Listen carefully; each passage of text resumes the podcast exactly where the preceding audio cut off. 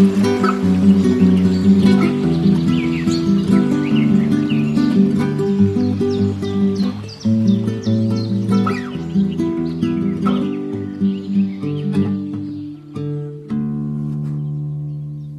liebe Hörerinnen und Hörer einer weiteren Folge der Interviews for Future, dem Podcast der Scientists for Future, heute auf Englisch. Hello, dear listeners to podcast for um, Scientists for Future Leipzig, the Interviews for Future. Um, today it's about carbon offset and I'm say hello to uh, Stephanie Arcusa. Hello, Stephanie. Hi, Dominique. Thank you for having me on today. Yeah, thank you uh, to join our podcast. Um, so you are at Arizona State University and um, they're in the Center of Negative Carbon Emissions. Um, so climate scientist in general um, with a with a um, view exactly on those emissions. Is there something else um, important for us to know, or you wanted to tell us? Yeah, I can tell you just a little bit about the mission of the center, which is to advance the science, policy, and technology of carbon management in general. Okay, so that's where we go because um, carbon management in the end is um, how to deal with it, and and I know it from my side. So if I if I took a um, bus or I don't fly, but if I took a bus or like this um, public bus for, for longer travel or those things, or you order something from internet, you can press this button, um, make my emissions away. Thanks for 10 cent or half a euro. Um, and that's called carbon offset. Um, in general, can you, can you um, bring us a bit more detailed what's meant by carbon offset? Yeah, absolutely. So a carbon offset really refers to a reduction in greenhouse gas emissions or an increase in carbon storage. And that is used to compensate for emissions that occur elsewhere. And the basic idea is that the uh, greenhouse gas emissions are mixed throughout the atmosphere. So it doesn't matter where the reduction would happen. Um, it's all the same. And so one would purchase a carbon offset, like you mentioned, um, to compensate for the production of emissions due to an activity. You gave the example of the bus, could be a flight. Um, it could be the purchase of a product. It could be anything that produced an emission. And these offsets are meant to be transferable instruments that are certified by governments or by independent certification bodies. And they really represent that emission reduction in terms of tons of CO2 equivalent. Uh, you said um, that it's told that um, all those gases are mixed in the atmosphere, so it doesn't depend where it's um, you you pollute there, and on another part of the planet um, you make a, um, a sink. It's in Germany, a sink. I would say maybe it's the right word for for a carbon sink. Um, is it true? Is is this uh, has it no effect or only a little one? Yeah, so so that is the basic idea, but in, in actual practice, it, it gets a little bit more complicated, um, because an emission in a certain country does not mean the same in another country, right? There are some implications to how the, the system works. And, um, and this also applies to what kind of sinks we're talking about. So, um, whether we're doing carbon removal from technology into, I don't know, geological storage, for example, or whether it's in a forest, all of this matters. And so the, the mantra of a ton is a ton may not be exactly correct. Okay.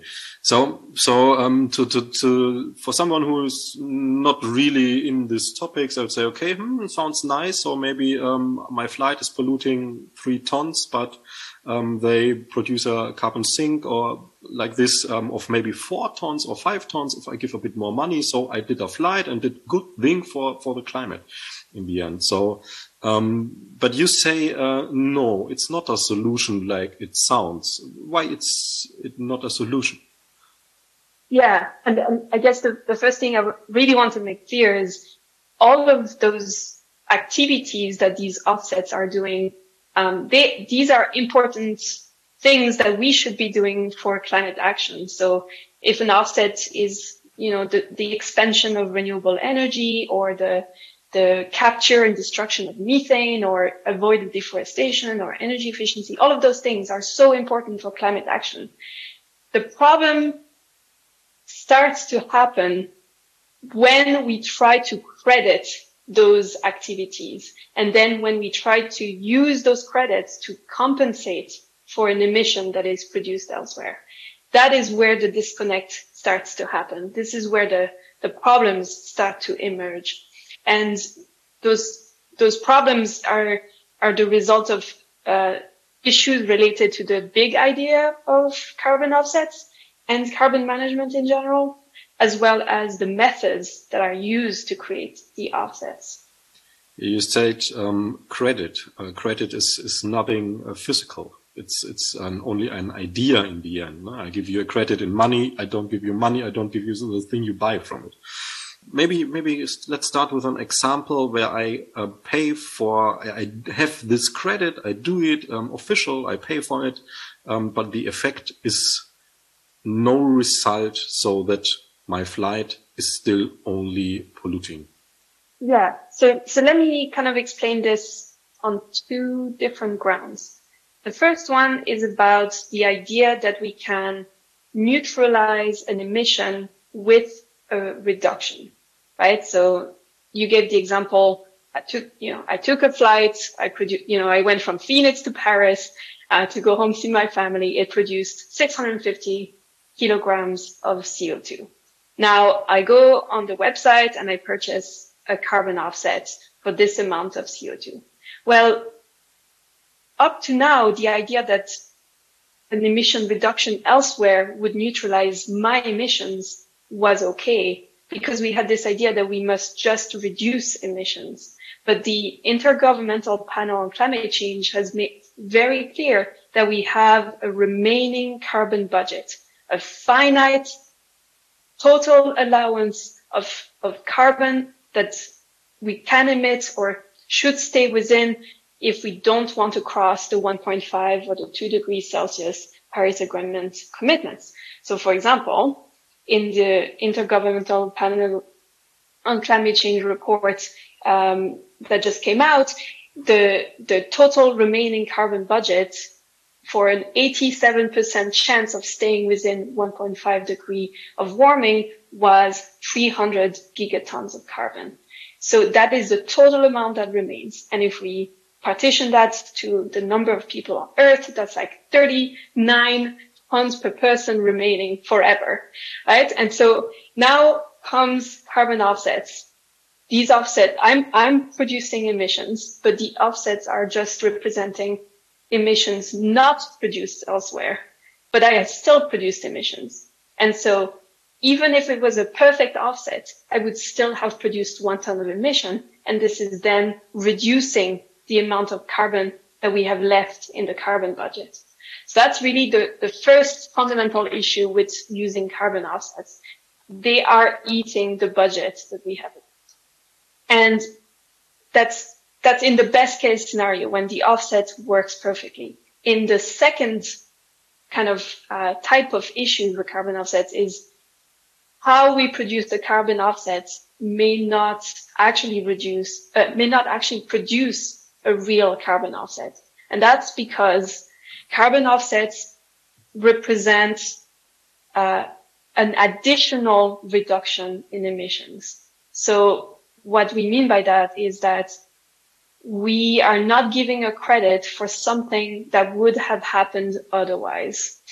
Because if it did happen otherwise, that means it is not additional. That means um, we are not actually creating a reduction. And so in a perfect case, something, a, a project is, is built. We can prove that it is additional and then a credit is created. I purchase the credit. It is compensating for my emission. But the concept of additionality, although is, is very useful, it is almost incredibly challenging to implement in practice. And that's because it requires something that's called a counterfactual, basically proving that something did not happen. And as the name suggests, you cannot prove that something did not happen because you, right? Yeah. So you, you have to create this alternate reality where you say, in this other world, we did not produce this project and thus it is business as usual. But in this world, we created this project and so we reduced emissions. And so we are comparing this alternate reality to the current reality and we say, yes, it is additional and here's how much emission reduction I have produced. Now let, let me give you um, an example of what this looks like. And maybe, maybe I'll give you two examples. The first one is, um, you might have a coal fired power plant. And in the business as usual scenario, you continue burning your coal fire. In the carbon offset scenario, you say, well, if you pay for this carbon offset, it will help with the um, installation of scrubbers on my power plants. And the addition of scrubbers will reduce the amount of CO2 that goes in the air. And so I should receive a credit for that. So, and then so you can purchase. So the percent of, of um, CO2 then comes out. That's right. Yeah. And so you would say, well, the, the hypothetical scenario is this business as usual. And the current scenario is me installing this scrubber. But to actually prove that this was additional, one would have to know that there is no regulation in place that is currently demanding carbon uh, uh, scrubbers, or that the person owning the power plant did not install the scrubber for another purpose. Right? Scrubbers are used also for other types of pollutants, like uh, air pollution. And so one would need to know what the power plant operator, what the intent was. And, and no one knows that other than the power plant operator. So it becomes very difficult to prove what caused what. Um, another example that is usually kind of talked about is with credits of avoided deforestation. And those are the most so, you know, the, in terms of volume, those are the most available types of credits. So here the idea is I'm a, you know, a landowner and I have a forest and I tell you, I will cut down this forest unless you pay me. right? So the business as usual scenario is hmm. well, everybody is cutting the forest because I can, you know, they can make good money for timber. And so I'm going to cut my forest too because I need the money.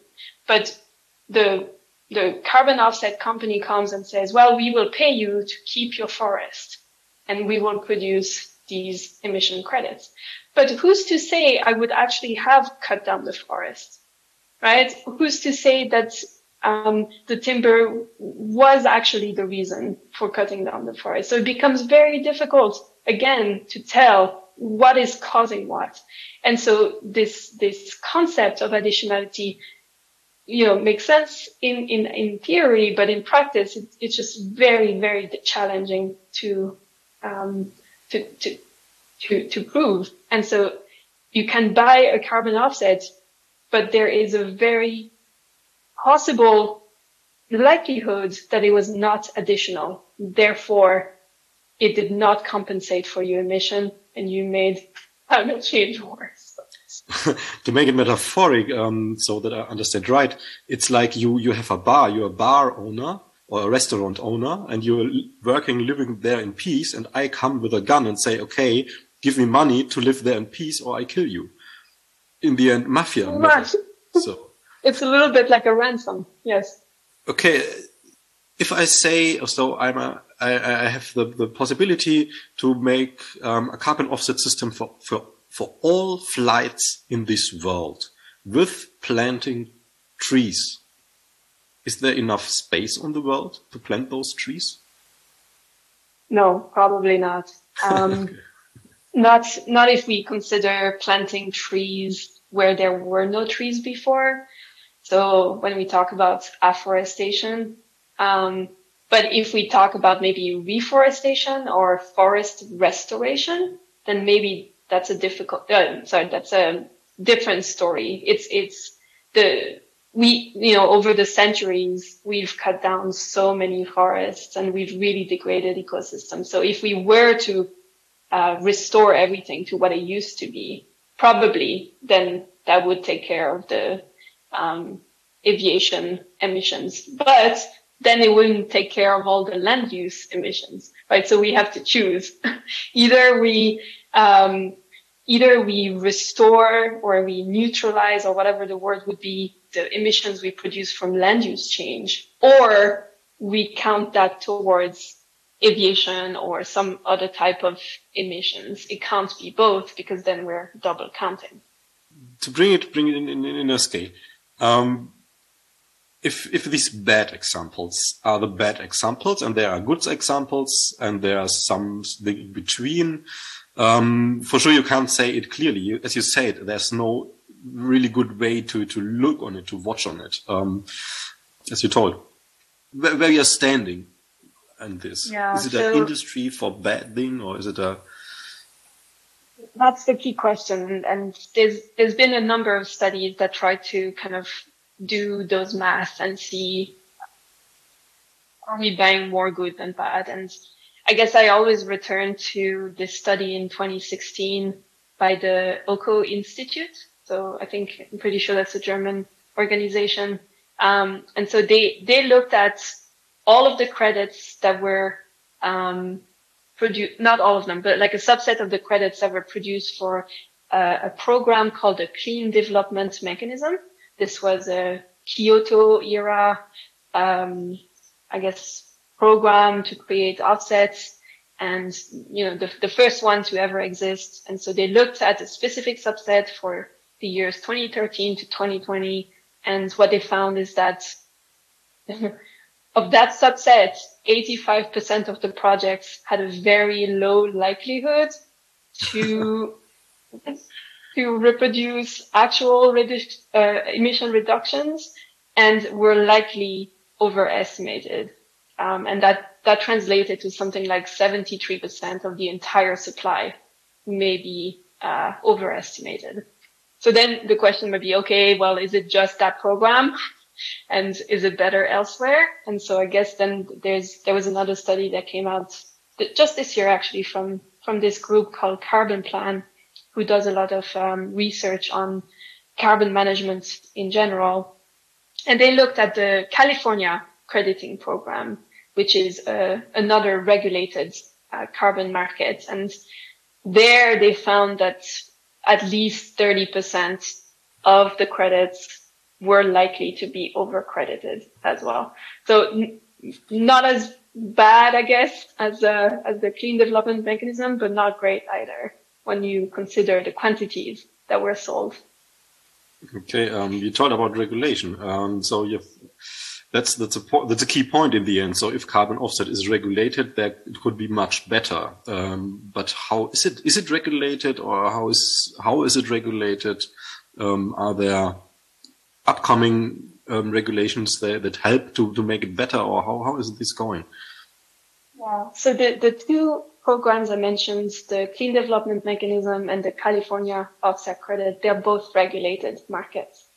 Um, so the, I think one of the uh, key both. kind so of lessons. The, yeah. So the 85% market is a regulated market too.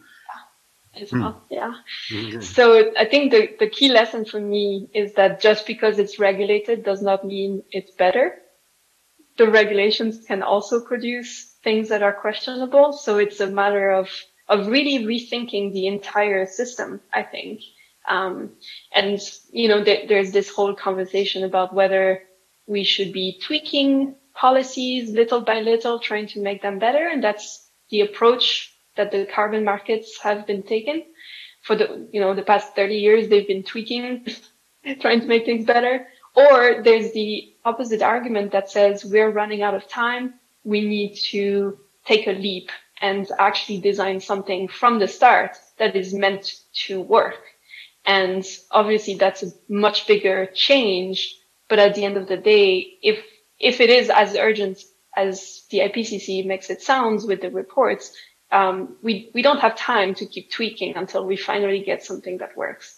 So it, it would be my opinion that we do need to design this, this overarching framework that's, that really says if we want carbon offsets to work, this is what they must look like. This is what they must contain.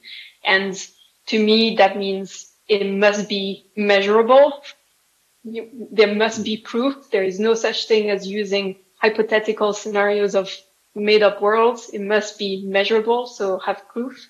And that way it can be verified. We can have third party uh, auditors coming in and checking uh, the, the, actual projects and, and what they're actually doing. And the, the last part is that it must, a carbon offset must represent only emission removal, not emission reduction. And that's important because of that carbon budget framing. So, and once we put these ingredients, yeah, then we can start thinking about a framework that would make carbon offsets work from the start. Uh, for example, so I, I have have a land, a land this this um, you know, this um, size, and uh, I say, okay, I make carbon offset, and it's clear, it's it's measured, it's it's regulated that I have for this and that tons I produce, I have to fill this land with, I have to plant here um, trees. So um, the trees are standing, and how how is this measured? How long they are? Because a tree is is not is not a, a, a magic stick that makes "chuck, I'm here and this, these tons are out. It's it's it's a time scale that's going there. Um, how's there dealt with? Yeah, you you hit on probably the the the other most important aspect of carbon removal, um, which is the so-called durability of storage. How long will the carbon removal project actually store the carbon? And I guess if we look at um, carbon dioxide from a science perspective, once carbon dioxide is in the atmosphere, uh, a very large percentage of that amount will remain there for hundreds of thousands of years. So when we talk about the the problem with carbon dioxide, we're we're we're talking about a, a problem that is literally permanent on human timescales. And so if we want to do carbon removal, it has to be on these kind of very, very long timescales also. Otherwise, it is just like a climate speed bump, right? we take carbon from the air, we put it in storage for a few decades, it comes back out, and the problem continues. So you're really talking about that fundamental question of how do we make sure that the carbon remains sequestered pretty much forever? And you hit the nail on the head, forests, they won't deliver hundreds of thousands of years, right? And in these carbon offsets that are currently being sold, what we found is that um, right now the definition of permanence varies between 10 years and 100 years. So nothing close to what is necessary. Um, so right now, what's what's you know they, they, there is this definition of, of permanence that's being used, and and they might use some mechanisms to enforce that over that time. They might say you have to monitor. They might say you have to keep a certain percentage of the credits into like an insurance fund. Um, but it, it, doesn't change the fact that after 100 years, the carbon will come back out. Um, so there, in this kind of idea of having an overarching framework, there needs to also be rules about what it means for carbon removal to be permanent. And this has to be really strict because at, at the end of the day, the, the more lax, the more, um, the more the rules are, are, are relaxed about that feature, the less likely we will reach a state of carbon neutrality, right? If we are going to use all of these offsets of carbon removal to say we're carbon neutral, but half of them is, are releasing carbon on a, on an annual basis, we will continuously be in that cycle of never reaching carbon neutrality. So it, there's a real imperative to define uh, durable storage properly. Yeah, I remember a story I've written, I've read some newspapers. I know how exactly it's clear, it's right, but there was a carbon offset. Um, they made, they planted a, a, forest and um, then um, they there came a little stupid accident, and the forest took fire. The forest burned down, and another forest that's close to this forest burned down too. Um, this the next point is mostly I don't know how it's how it's really the, the real how they make it, but mostly if uh, for the consumer they tell you're planting trees, we're planting trees, we're planting trees. If I remember this summer 2022, uh, I'm only remembering wildfires, wildfires, wildfires. So uh, there there's a real problem coming down the line where climate change itself is going to be a, a very big problem for ecosystems and relying even more on these ecosystems to capture all of that excess carbon that has been produced from the burning of fossil fuels is going to be real, a real challenge. And it might also be a very large liability, like the example you said from that offset project that burned, went up in flames. Um, at the end of the day, there is a responsibility there to make sure that you know, even if that happens, that the, the project operator took care and remediated the problem. So they would have to go back and resequester all of that carbon that they lost. And so relying on these ecosystems to do that kind of sequestration or carbon removal work is going to be more and more difficult as climate changes and impacts ecosystems. Um, but, but, but it's true. I mean, at the end of the day, you know, if we imagine like 100 years from now when we've actually solved climate change and we've, we've, we've done everything, we, we do want a world that is livable with ecosystems that are um, restored and plentiful and everything. So it still makes sense to do the restoration work and, and all of the kind of nature solutions that are being talked about. But with the mindset that it's going to get increasingly difficult to rely on the systems for carbon removal, right? And the value of these systems are much, much greater than the carbon they sequester, in my opinion. And, I, and I'm sure it's shared by many, right? The, the value of a tree is not because it stores carbon. Uh, the value of a tree is because of many other things. And so we, there is a real need to question where we're going to put the carbon because we're talking about humongous, humongous scales of removal. Yeah, the mindset is, an important thing because in the end, um, my, if my mindset is I want to, to, to rescue the earth, make it like this, metaphoric or directly, um, then, then I really put much thoughts in where I plant what. Um, the carbon offset. So, so let's make it clear, um, is an money making industry and we all know it or maybe is it right? Is it a money making industry? In, in many ways it's difficult to imagine anyone taking part in that kind of market without the intent of making money right? Hmm. um, it's a lot of effort. It's it costs a lot of money most of the time to go through the the whole process. So if there is no revenue it almost makes no sense. So in in a lot of situations carbon offsets are are kind of described as if there was no economic incentive to do this project, then the carbon offsets make sense because it helps those uneconomical projects move ahead.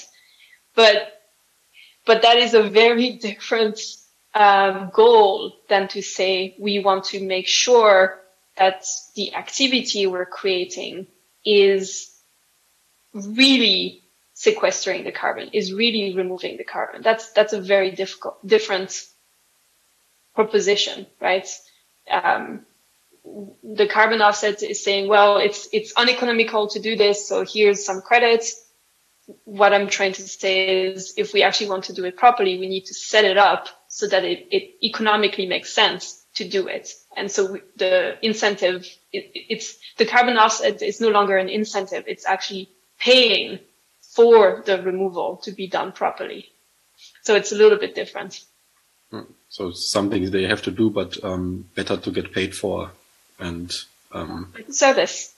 Right? Yeah. If you think about waste, like municipal waste, the, the trash I produce as a as an individual, we pay somebody to come pick up our waste and to put it in the landfill. And then we you know, where we have this contract, basically this social contract that says you're going to take care of my waste. It's not going to go into the ocean. You're going to, it's going to be kept in this landfill neatly, properly. For it carbon, goes, it's similar. It goes mostly in the ocean. The, the yeah. recycling process too, it goes mostly in the ocean. Exactly. That's true. So in this, in this kind of, uh, utopic world, we're going to say that we want somebody to take care of it and it doesn't end up in the ocean, right? So if we think about this end goal, this kind of system, it is a service. And if we're saying, well, maybe for carbon, we need this kind of service that somebody actually takes care of it. You know, notwithstanding whether or not it goes into the ocean, it, somebody needs to take care of it. There's there's one uh, service, uh, carbon offset service I I didn't know um, if I um, have to, to, to press my, my body to feel if I'm sleeping or not, or if I only have to laugh loud. Um, it's called Yep Yes. Um, uh, Yep You. Sorry, it's Yep You.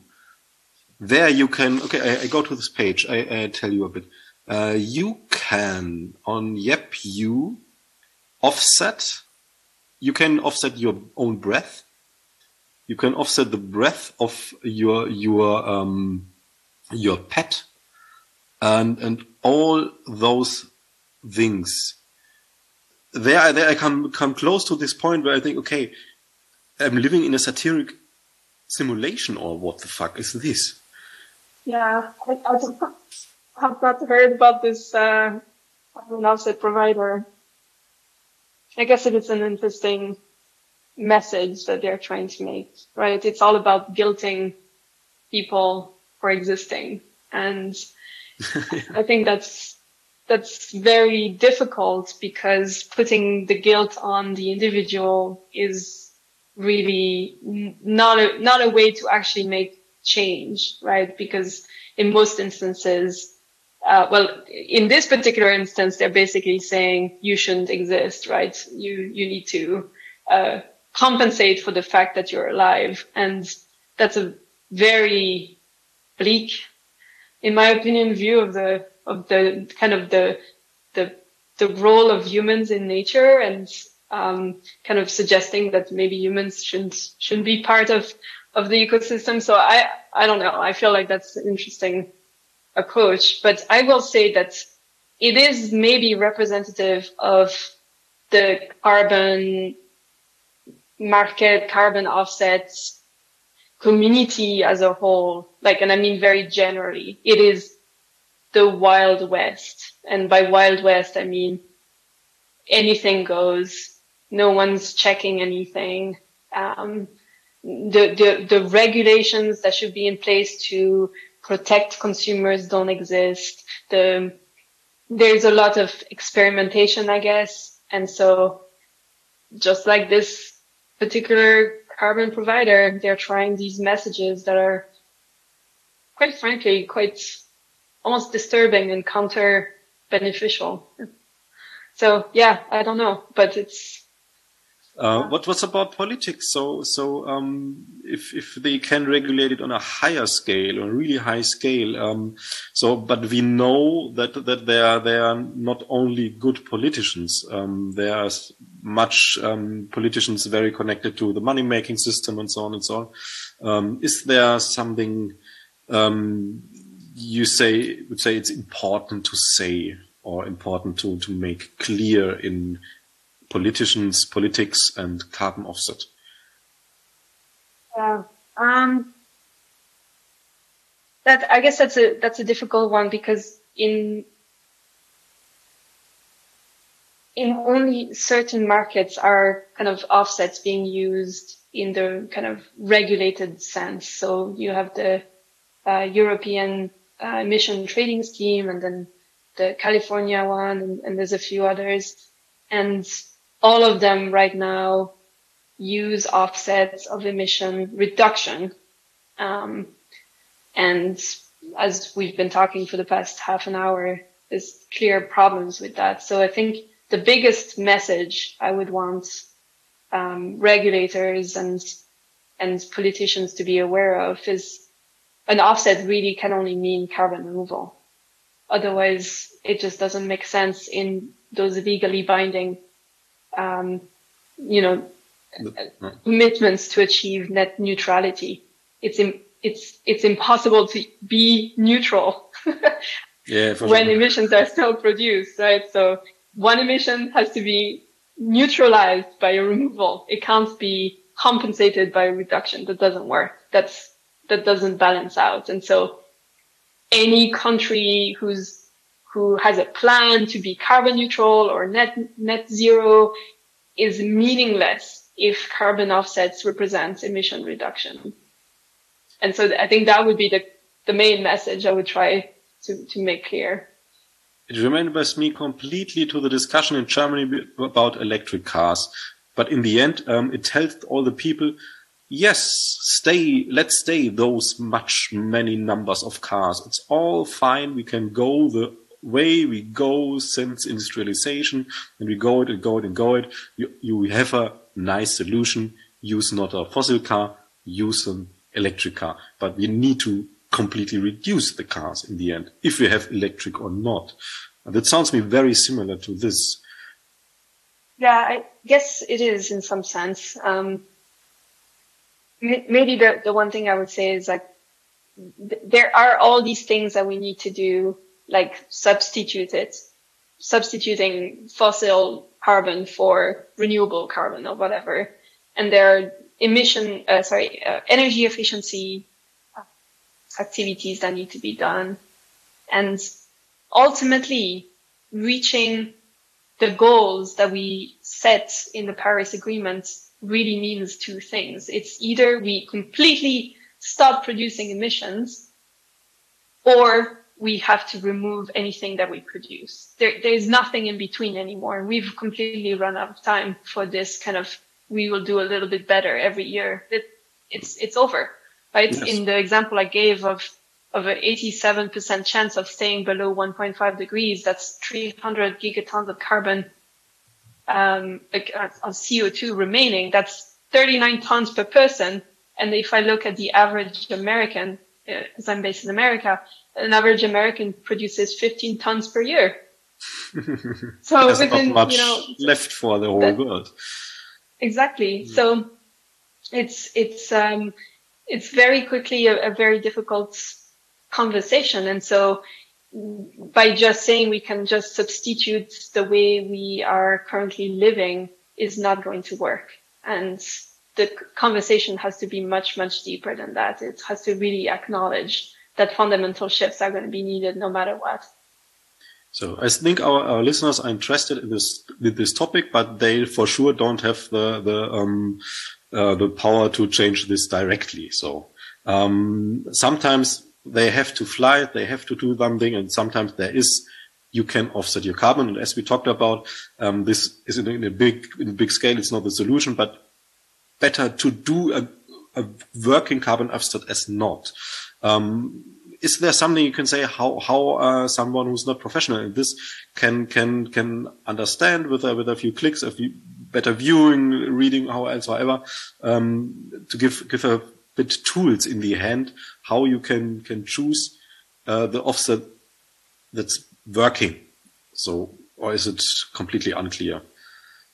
Yeah, um, unfortunately, the way carbon offsets are being presented makes it very difficult to, for, for the average user to be able to say what is quality and what is not. And so that has given rise to a whole new industry of people who, you know, are doing the, the sorting for you.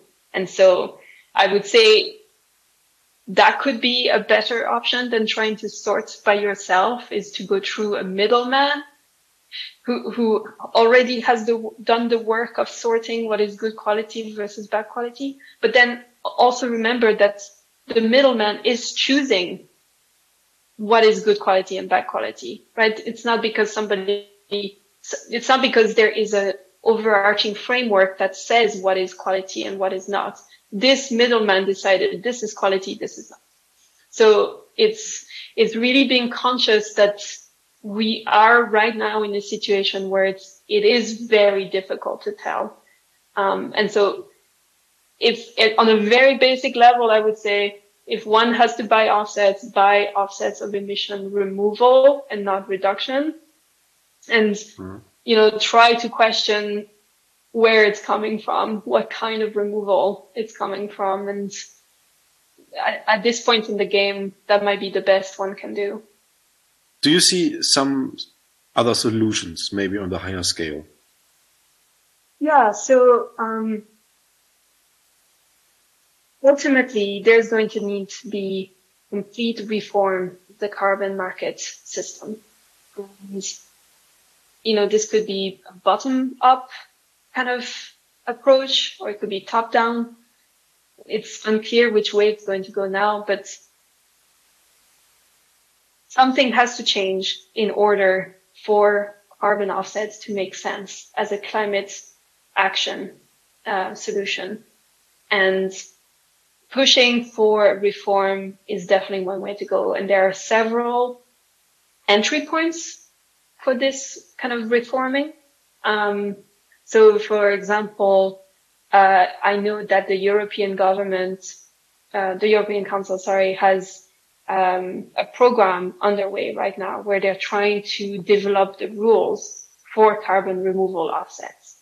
So that might be a way to start saying this is what it should like look like, and this is not what it should look like, um, and, and and try to influence at a very high level.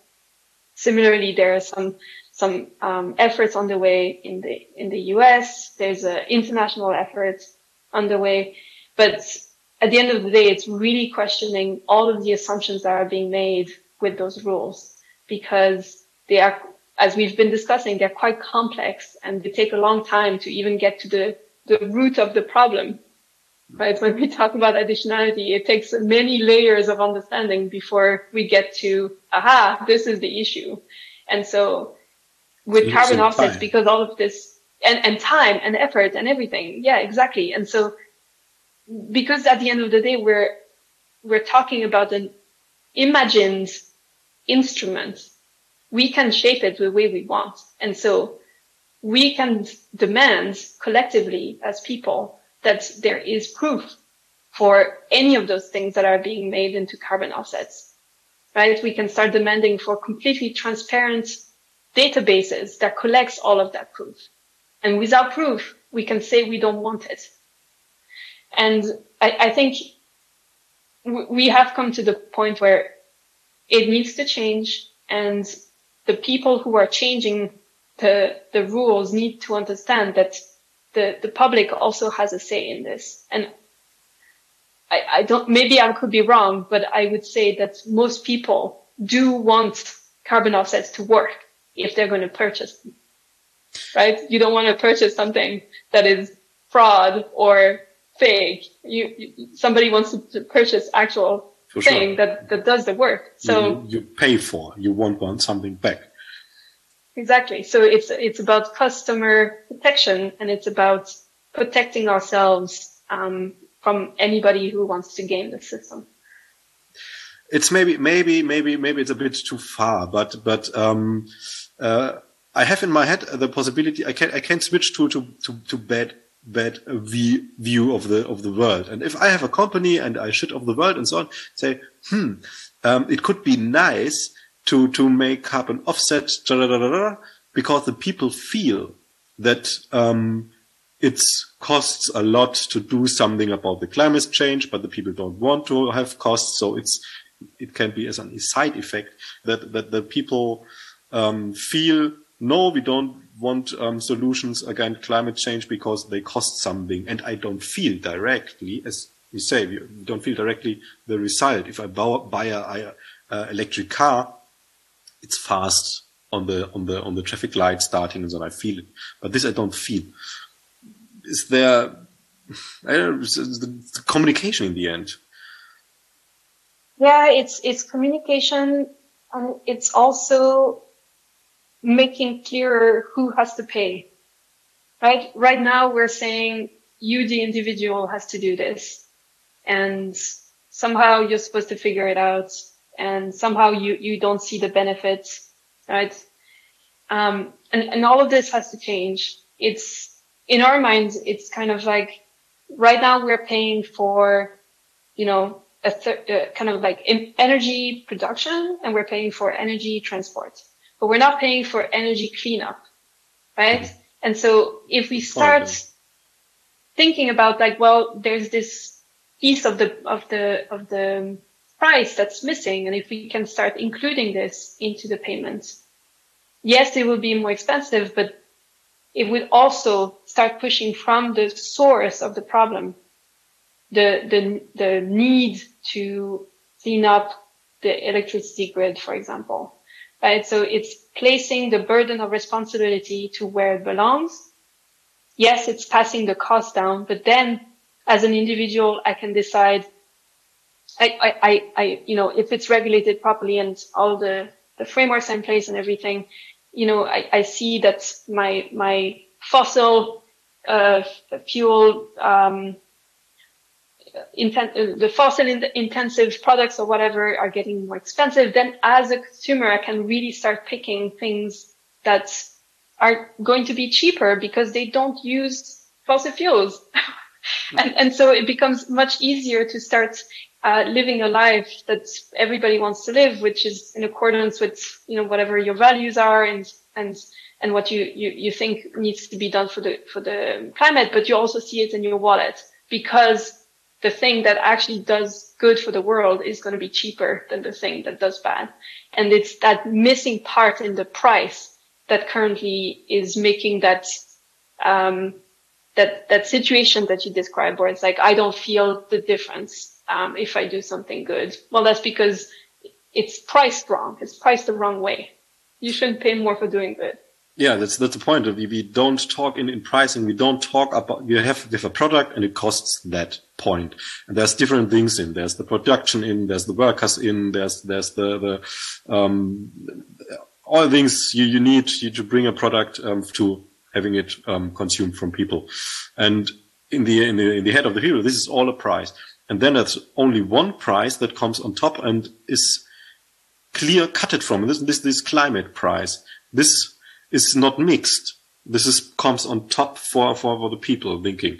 So you you mean that it's, it, it should be um, that it's not hey look you can offset and and you have to pay more that it's included with not talking about. Exactly. Exactly. And then the thing that pollutes the most is going to be the most expensive. And you will see the, the benefits of doing something good because it'll be cheaper. yeah the easy way, as we are assuming. Yeah. yes, Stephanie. Um, is there something more? I would say maybe an open slot. Uh, for sure, we can can go very deep in this. Maybe I can't because I'm really not in those topics. Um, you you for sure could. um, but is there something uh, you would say? Okay, this have to be on this um, episode uh, on the podcast um, on the table.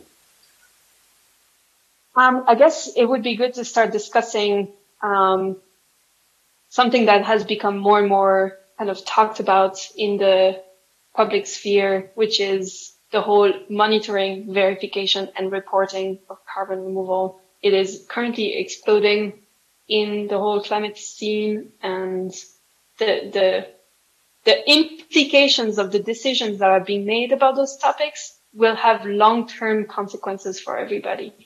And so it's, it's kind of one of those boring topics that has huge consequences. Yeah, in the end, boring is, is, is individual. Um, I would say I would love I would really love, Stephanie, to talk to you in, in 20, 30 years. Let's only have boring topics because there's nothing affecting us deeply. that would be very nice, but uh, I think it was, wouldn't come like this. well, you know, I always think about if we're, if we're actually real about solving climate change, then it will happen within the next 30 years. Um, pardon, repeat. So if we are serious about solving climate change, then it will have to happen in the next 30 years. Okay. Yeah. And so in 30 years, we could potentially sit it down again and, you know, look back and say, this is what happened and this is how it went down. you know, so I'm, I'm pretty optimistic. Like it, the, the change is happening now and we are driving it and we, we can make a difference. So, but what makes you, most people, so many people are optimistic, uh, pessimistic. Um, often scientists who knows much. So you're a scientist too, climate scientist. What makes you so optimistic? Yeah. Well, don't get me wrong. We did go through a, a, a long period of very, very pessimistic, uh, outlook, right? I started as a, a, climate scientist where I was recording the changes in the earth, uh, temperature or, or processes. So I really saw like the, the massive dramatic changes that are underway in the earth system. And that was really a difficult thing to look at. But now that I work on climate mitigation and I'm really seeing the, the, the scope and the immense effort and intensity of, of, of the change that are underway from the people who, you know, who are now joining the fight, joining the change, who want change. I think that's extremely positive. And the, the second part is something that my colleague always says to me is that in previous times, the, you know, societies have found themselves at the edge of like huge, uh, problems. So maybe one time it was acid rain or it might have been deforestation like localized deforestation. And as they came closer and closer to the point where things could go really bad, they found solutions. And so I'm trying to hold on to that thought that we are coming closer and closer to the point where it's really bad, but we're going to wake up because it hurts and we're, we're going to do what it takes to, to solve it. So kind of a bleak, optimistic view, but I, I'm optimistic we're going to get there. Okay, Stephanie. So today it's the 4th of October 2022. Let's meet on the 4th October of 2052 and talk about um, all those solutions that's still working. Thank you. It's all good. Thank you.